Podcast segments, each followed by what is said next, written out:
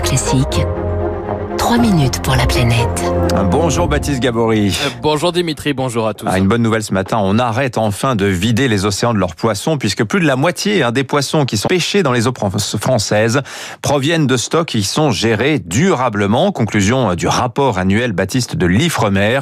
La situation s'améliore euh, d'année en année mais néanmoins il y a d'importantes disparités notamment en Méditerranée. Hein. L'Institut français de recherche pour l'exploitation de la mer, l'Ifremer donc, estime désormais que 60 60% des débarquements proviennent de stocks non surpêchés.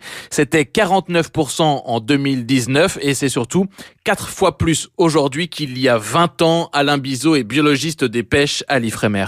On voit une amélioration euh, de l'état des populations euh, qui font l'objet de capture par la pêche française. En 2000, on avait 15% des débarquements donc en volume hein, qui étaient considérés comme n'étant pas surpêchés. Aujourd'hui, on a quantifié ces débarquements de ces populations non surpêchées à hauteur de 60% du mieux donc, mais il reste encore 21% des captures issues de stocks surpêchés.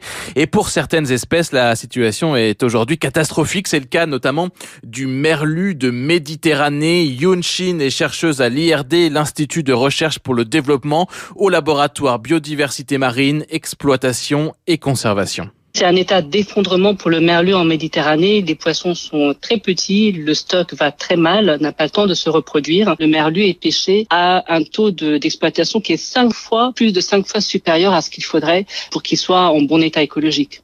En Méditerranée, seules huit espèces pêchées sont suivies, hein, dont le merlu donc, mais elles sont, ces huit espèces, suffisamment représentatives de la pêche au large et donc de la situation globale en Méditerranée la situation est extrêmement préoccupante pour euh, les pêcheries et les ressources en poissons en Méditerranée. En Méditerranée, ce qu'il faut savoir, c'est que la surexploitation est généralisée sur tout le bassin méditerranéen. Donc, c'est pas propre au littoral français. Trois quarts, hein, trois quarts des populations de poissons sont surexploitées. Donc, on est dans une situation très critique en Méditerranée à cela plusieurs explications hein, selon Yoon Shin. Il y a euh, d'abord, il n'y a pas eu pendant de nombreuses années de régulation de la pêche en Méditerranée, en tout cas très peu euh, de mesures de gestion euh, de quotas.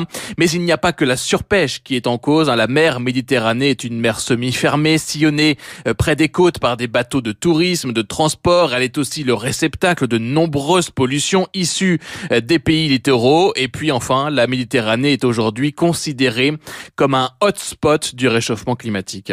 En mer Méditerranée, malheureusement, les eaux se réchauffent deux à trois fois plus rapidement que le reste du monde. Les scientifiques développent des modèles qui combinent à la fois euh, toute la physique des océans avec ce qui va se passer pour les poissons. Et ce qu'on voit en Méditerranée, il y a une diminution accrue de la biomasse des poissons. Et pour le merlu, par exemple, on projette d'ici la fin du siècle qu'il y aura moins 26% de la biomasse des merlus. Donc vous voyez que ça, combiné avec le exploitation, le cocktail explosif que ça peut faire, peut-être qu'à la fin du siècle, il n'y aura plus du tout de merlu à pêcher.